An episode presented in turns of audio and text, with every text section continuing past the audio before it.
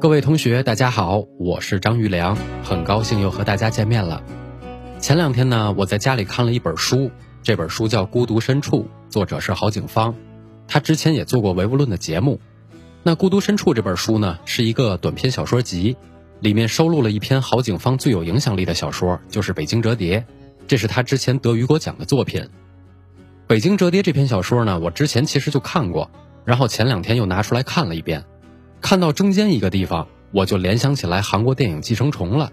结果可巧呢，就在周一那天，奥斯卡颁奖，《寄生虫》可以说是大放异彩，拿了四个奖。那我一看，咱今天就甭聊别的了，干脆就说说这些内容得了。那我呢，打算先拿《北京折叠》开个头，然后再跟大家聊聊《寄生虫》这个电影，最后再说一下韩国电影的一些东西，因为我特别喜欢最近这些年的韩国电影，而且觉得他们电影工业的整体发展也还不错。所以就放在最后，简单跟大家聊一下。那咱接下来就进入正题，先说《北京折叠》。《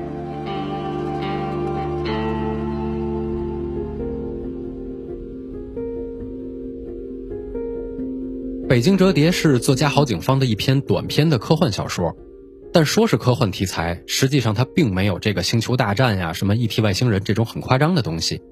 就内容来说呢，它反映的还是现实社会里的一些问题。在这个故事里啊，郝景芳构建了一个虚拟的北京，这个北京和现实里的北京不一样，最大的区别就是他在故事里面把北京的时空给分割了，总共分割成了三个不同的空间。那这三个空间里呢，也分别生活着不一样的人。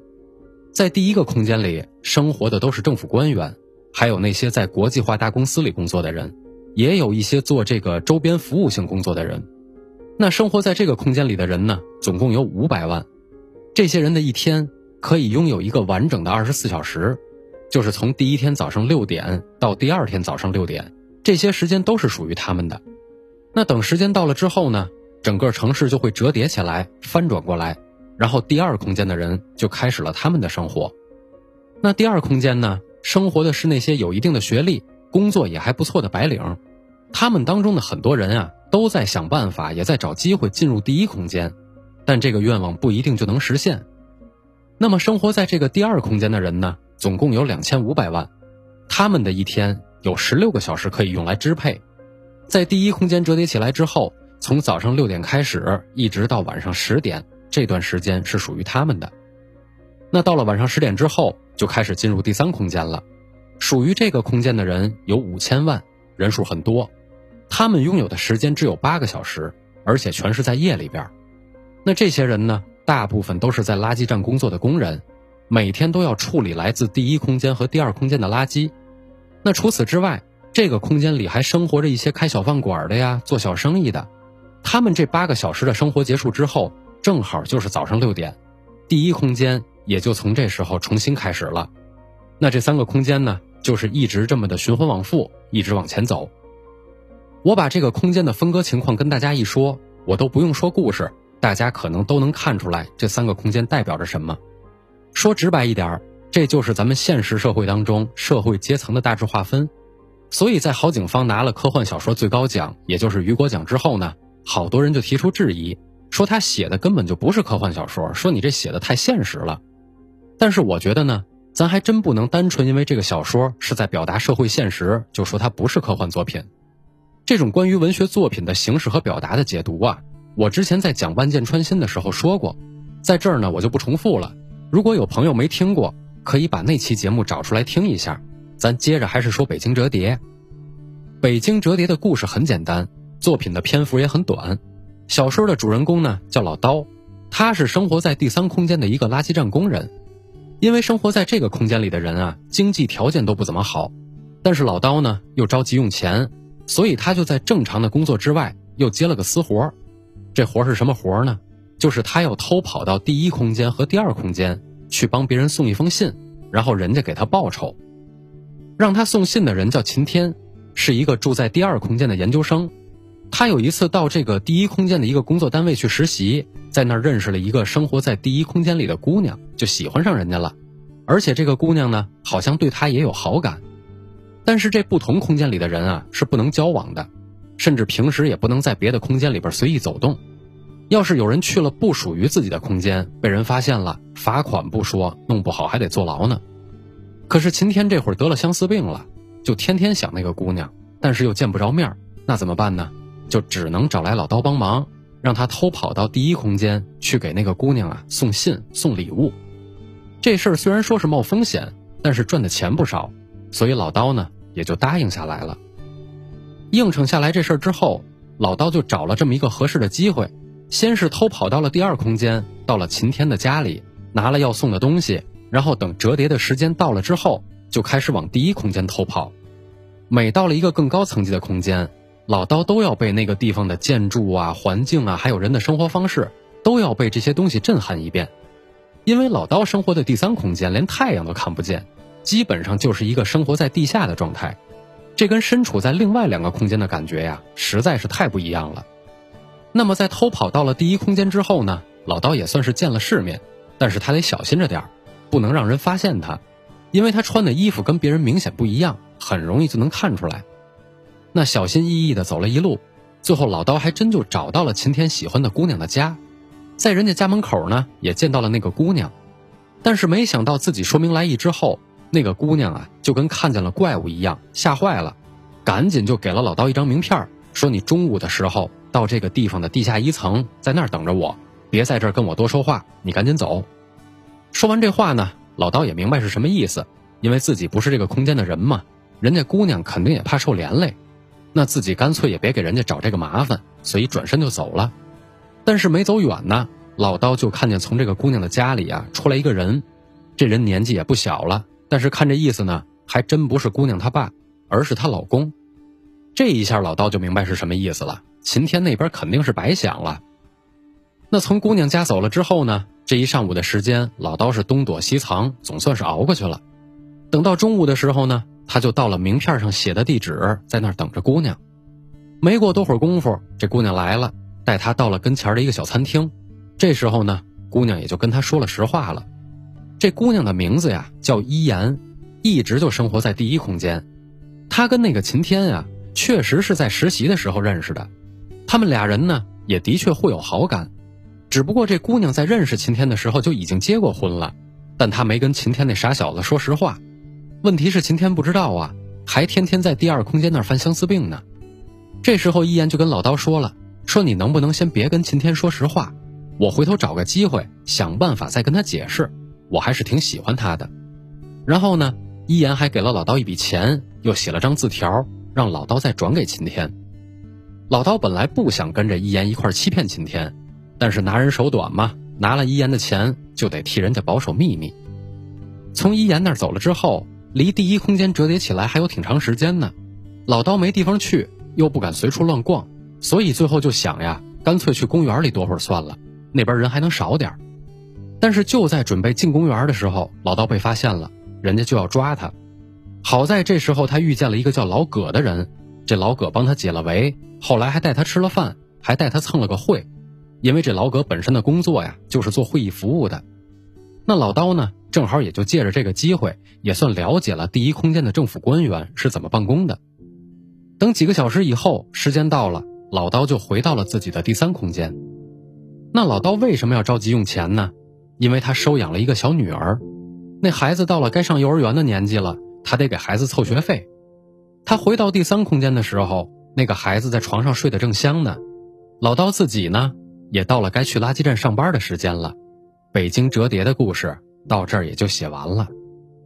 这个故事总体上来说是比较简单，没有太多曲折呀，或者是离奇的剧情。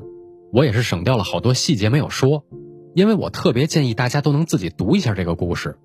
这篇小说不长，读一遍呢也花不了太长时间。但是小说里有非常多的细节，还是值得大家去琢磨的。比如说，郝景芳给这个城市啊划分了三个空间，那我刚才说了。这基本上就是在对照现实社会里不同的阶层，那这三个空间里的人不允许随便走动，这是不是在说阶层固化的问题呢？另外，老刀虽然生活在第三空间，但是他为了能让他那个养女上学，选择铤而走险去赚钱。那么一言虽然生活在第一空间，但是在面对感情问题的时候，他没能跟秦天说实话。如果这么一对比，那是不是说阶层并不代表一切？所谓上层社会的人也有不怎么实在的一面，而生活在底层的人也有很多的善良。那么像这些很细节的地方，影射社会现实的地方。在这篇小说里面有很多，而且写的还都比较浅显，也不难理解，所以说读一读还是挺有意思的。我之前呢在豆瓣上看见有人发这篇小说，我回头把链接就发到这个微信群里面，大家可以看一下。看完之后，咱们也是可以在微信群里边讨论一下。另外呢，我建议大家不管是读小说呀，还是看电影，或者是看纪录片一定要养成一个习惯，就是咱们千万要注意作品里边的很多细节。因为在这些细节里面，经常会隐藏着很重要的信息或者是暗示，这对我们理解一部作品是非常有帮助的。我为什么看《北京折叠》会想起来《寄生虫》这个电影呢？也是因为一个细节，在这个小说里，老刀不是要去别的空间送信吗？在他去第二空间的时候，他并不觉得紧张，唯一担心的就是自己身上的气味被别人闻见。那我一说到这儿，可能有看过《寄生虫》的朋友就应该明白了。身上的气味在那部电影里面就是一个非常重要的符号，具体是什么符号，我等一下再跟大家说。《北京折叠》这篇小说啊，虽然它是通过科幻来影射现实，但是实话实说，并没有那么的扎心。尤其是看到小说的结尾，还莫名觉得有点温暖。但是《寄生虫》那部电影可就不是这种感觉了，那部电影也在反映现实，也在说社会阶层的问题，但还是挺残酷的。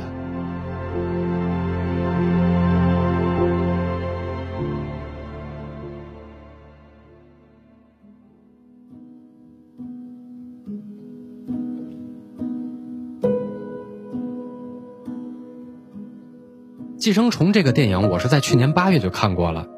前两天呢，也有朋友把这个电影资源发到了群里边。那如果还有想看这个电影的朋友，可以加我们的微信群来找我们要资源。那这个电影呢，我也不在这过多的给大家剧透了，就大致说一下梗概，然后我再把这个电影里面我觉得值得说的几个地方跟大家说一下。剩下的部分还是建议大家自己看。寄生虫这个电影啊，讲的故事其实也不是特别复杂。大致来说呢，就是有一家人，一家四口，很穷，住在半地下室。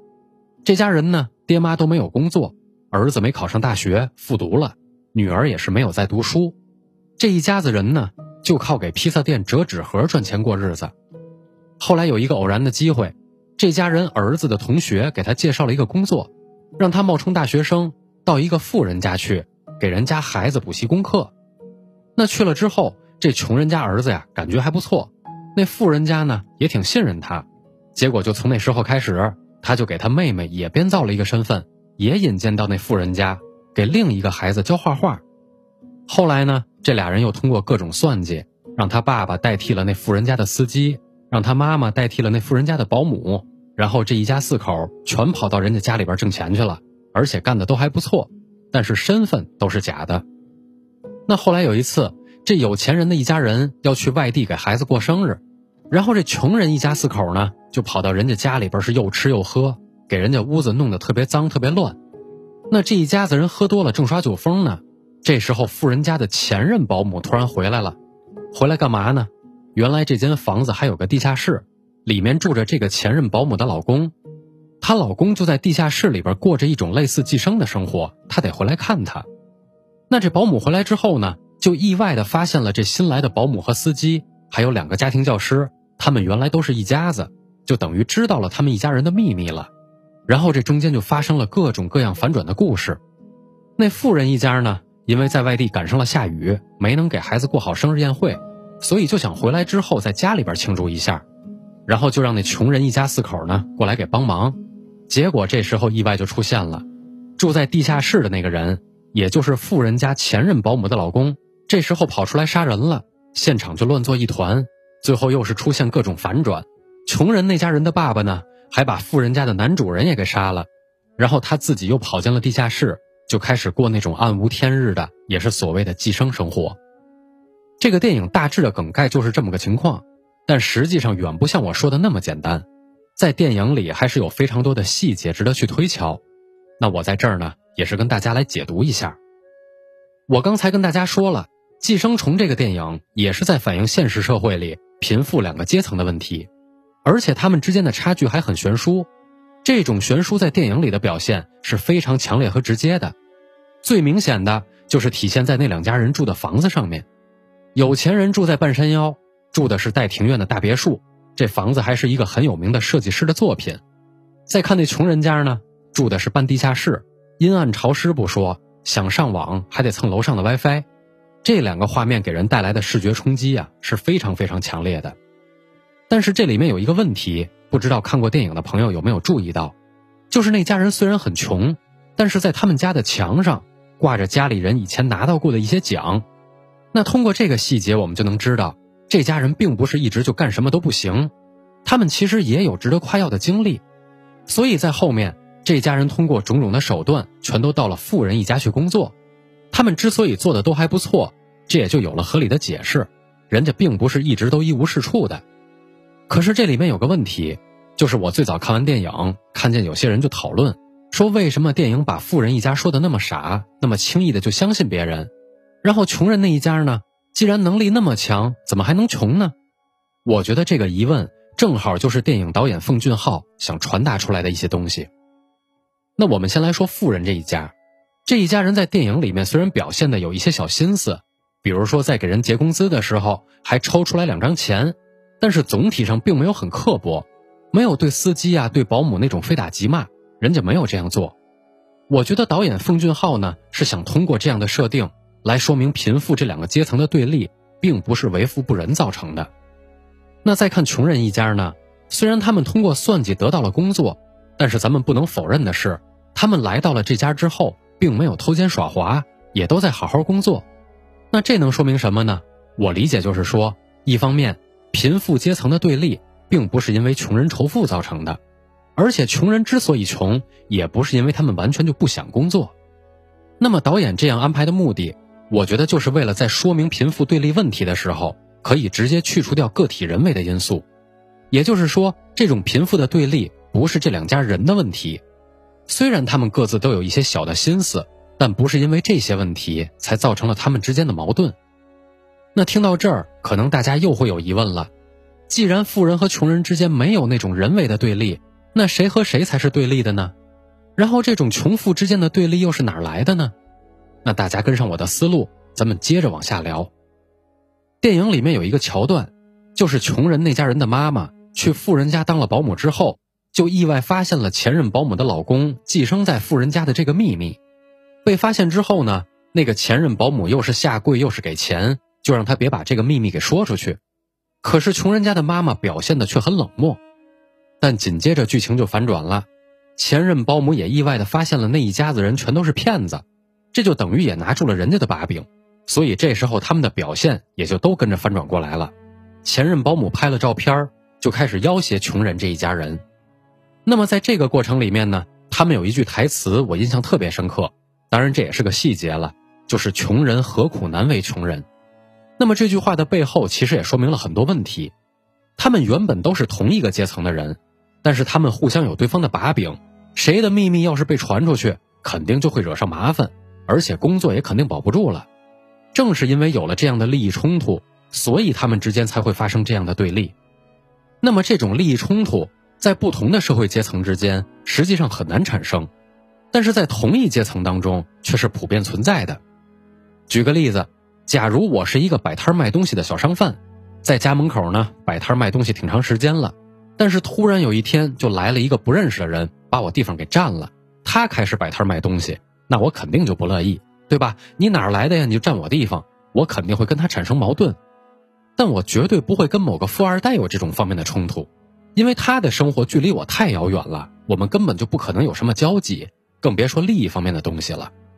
所以我觉得导演奉俊昊在这时候。再一次加强了一种表达，就是同一阶层的人会因为利益冲突的问题形成一种对立，但分属于不同阶层的人，比如说电影里说的穷富这两个阶层的人，并不会因为利益问题而形成对立。那么说到这儿，问题又来了，刚才咱们说穷富阶层的对立不是个体的问题，现在又说不是利益的问题，那这两个阶层到底是因为什么对立起来的呢？好，咱接着往下聊，这就要说到气味了，这才是关键。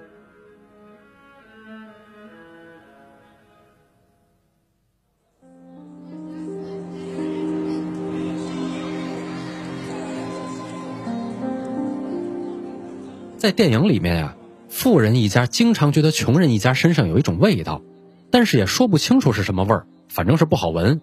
那穷人家的爸爸呢，最后也是因为觉得自己被嫌弃了，所以就拿刀把富人家的男主人给杀了。那我们说，穷人这一家人身上真的就有那么大味道吗？未必。电影里面当然是做了夸张化的处理，把这种穷人身上的气味变成了一种符号。这个符号，我觉得它真正的含义很综合。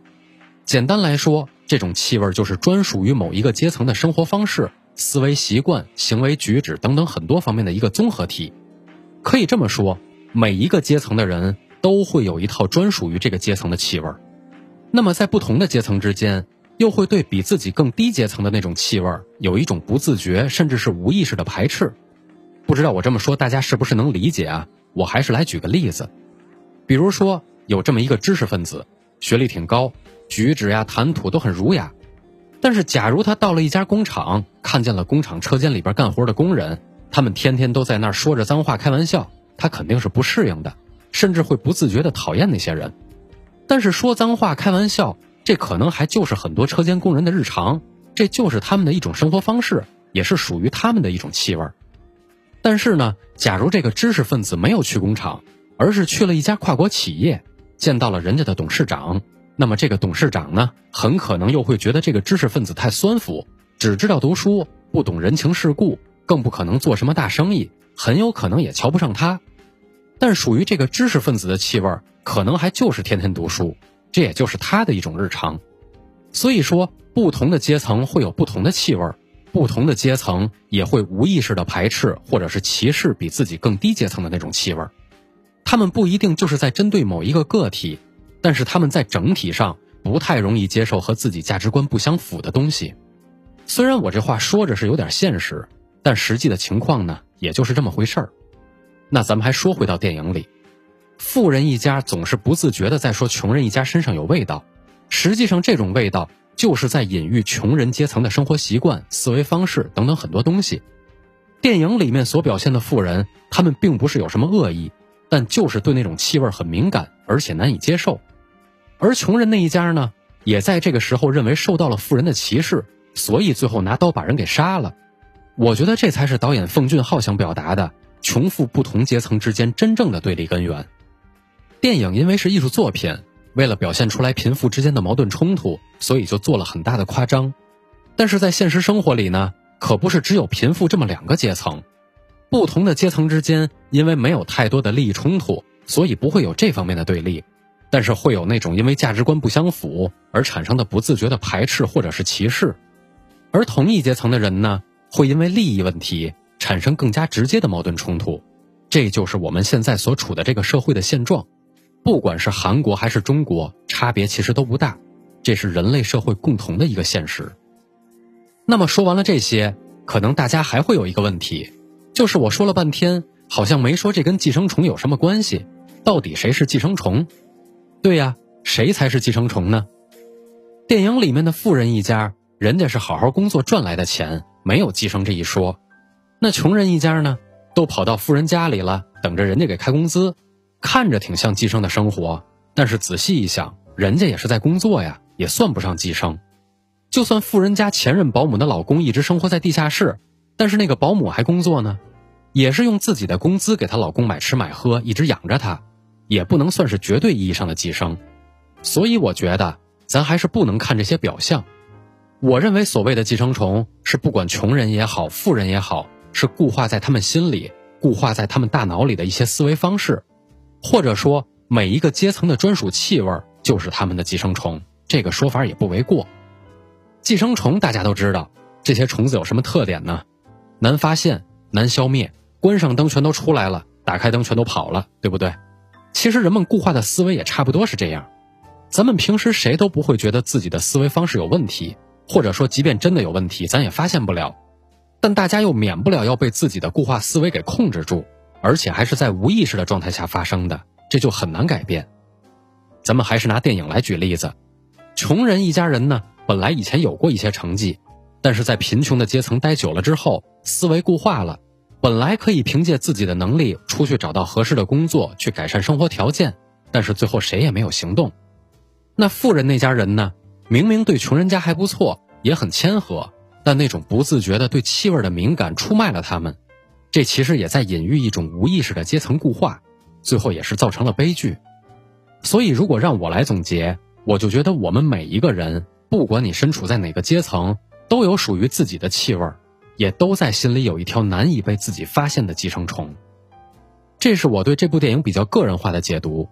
那我在之前呢，也在网上看到过很多其他的解读，包括政治方面，也包括社会方面。各种说法都很多，而且也不是完全就没有道理。那么大家如果有不同意见的话也没关系，欢迎到微信群里来，我们一起来交流。我也可以接受大家的反驳，因为解读电影这件事儿本身也没有个标准答案，更无所谓对错。大家在一块聊电影呢，其实就是不同的思维或者是思想的碰撞。另外，我在这多说一句，咱还得说回到《北京折叠》。如果大家看过了《寄生虫》之后，回过头再去看《北京折叠》的话，感觉可能又会不一样，理解上也应该更深一点。我觉得不管是读书还是看电影，其实都一样。咱们要是单看某一部作品，可能不觉得有什么；但是如果咱们一直看、一直思考，看多了、想多了，然后再把这些东西横向串联起来，那收获可就不一样了。所以，为什么说要有阅读习惯呢？因为它是一个系统工程，它能让咱们形成属于自己的知识体系和价值体系。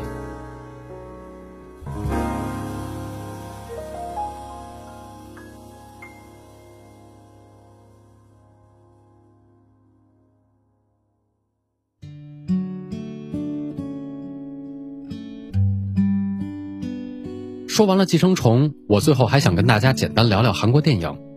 今年这个奥斯卡呢，《寄生虫》可以说是大放异彩，一下拿了四个奖：最佳影片、最佳导演、最佳原创剧本、最佳外语片。这事儿我觉得挺罕见的，因为奥斯卡呀，它一直有一套属于自己的话语体系。尤其最近这些年，大家也都知道，选出来的片子还是有点政治正确的意思，什么种族歧视啦、LGBT 平权啦。但是这次《寄生虫》能突出重围，我觉得真的挺不容易的。不过另一方面呢，我倒也不觉得这个结果特别的意外，因为我很早之前就开始关注韩国电影了，也看了不少。总体来说呢，我对韩国电影还是挺喜欢的。当然，我知道我说这话呀，肯定有人不同意，会说现在奥斯卡的水平已经不行了。别看《寄生虫》拿了奖，水平其实也不怎么样，或者说中国电影也不错。不能总说人家韩国好等等吧，各种各样的观点我也是看过很多，那我也就这几个方面呢，都来说一下。我不否认奥斯卡现在的水平跟以前比是下降了，这个是事实。而且《寄生虫》如果和过去那些非常伟大的电影作品相比，也确实还差点意思。但我觉得不能因为这些问题就否定《寄生虫》是一部好电影，因为它在讲好故事的同时，确实会让人思考很多现实社会当中的问题，这不是所有电影都能做到的。韩国这些年里边呢，出了好多这种类型的电影，有人说看多了审美疲劳，也有人说这是因为人家没有电影审查制度。那这件事儿我是这么看的：韩国确实没有电影审查制度，要是跟咱们比，这肯定是个优势。但韩国并不是所有的电影都在讲政治，都在踩那条我们所认为的红线。比如说像《黄海》这种悬疑片儿，像《和声》这种很温情的片子，像《我爱你》这种讲黄昏恋的片子，人家没说意识形态的东西啊。但是，一样拍得很好。那另一方面呢？中国实际上也不是没有好的电影出来，比如说最典型的《我不是药神》，真的就还不错。另外，辛玉坤导演的悬疑片我也觉得挺好。还有以前的《盲山》《盲井》，更早时候的《霸王别姬》，这都是经典呀。所以我觉得这种事儿不能一刀切，只说一句谁好谁不好，咱得说出来为什么。说韩国电影好，是因为我能在片子里面看出来很多反思的东西。比如说，韩国有一些战争题材的电影，还有《熔炉》啊、《辩护人》，那在这些电影里面，我就能看到大量的他们对社会的反思、对战争的反思，也正是反思促进了内容的深刻。而中国电影呢，在这方面好像是欠缺的。但是中国电影的好，在于我们更善于还原真实，这是韩国电影所缺少的东西。他们有的时候呢夸张的过分了，也煽情的过分了，这都是韩国电影的缺点。所以说，中国和韩国电影其实各有自己的特点，但是就目前的情况来说，韩国电影在总体上还是要比中国电影更进步一点的。这里面的原因呢有很多，比如说整体产业的发展状况啊，还有单部电影成本结构是不是合理呀？有没有因为演员片酬太高，导致为了节省成本让制作水平下降啊？等等吧，这些都是相对专业层面的问题。但是作为一个普通观众来说呢？我觉得最近这些年，韩国电影在内容的表达层面是要比当前的中国电影更深刻一点的，这个咱必须得承认，这就是事实。这方面其实不用我说太多，大家如果现在打开2019年全年在院线上映的电影列表，从头到尾看一遍，大家就能明白我们现在做的都是什么电影了。当然，这里边还有一些非院线电影也参赛，口碑也不错，但是距离真正意义上的优秀的作品还是有一段路要走的。之前呢，有人形容我们做出版的这一行是戴着镣铐跳舞。其实这句话用来形容电影啊，也没有什么问题。虽然这样有点累赘，但是我觉得在这样的环境之下，我们还是能做出来好图书、好电影的。毕竟之前也做出来过。只不过呢，还是希望我们原创的好作品能越来越多，身上的束缚能越来越少。这就是我今天想跟大家聊的话题。感谢大家收听，也欢迎各位朋友都来讨论。另外呢，还是得跟大家说一下，这不是唯物论这个板块，因为最近没有办法采访，得暂停一下吗？我就做了采访背后的这个内容来补充。但是做了一期之后呢，我就发现一周做两期这样的内容有点吃不消，工作量实在是有点大。尤其是后面的闲篇呢，我还打算跟大家说切尔诺贝利，说路遥，这也都是比较大的选题，所以时间上有点排不开。除非我什么都不干了，但这也不太现实。所以在后面呢。采访背后这个板块，我就不打算在每周二固定更新了。什么时候做好，我就什么时候上线。到时候我跟大家也在群里边都说一声，这个实在是请大家理解。为了我们能做得更长久，我必须得把时间留出来做一些运营啊、其他方面的工作。咱不急这一时，我希望能陪大家走得更远。感谢各位小伙伴，咱们下周再见。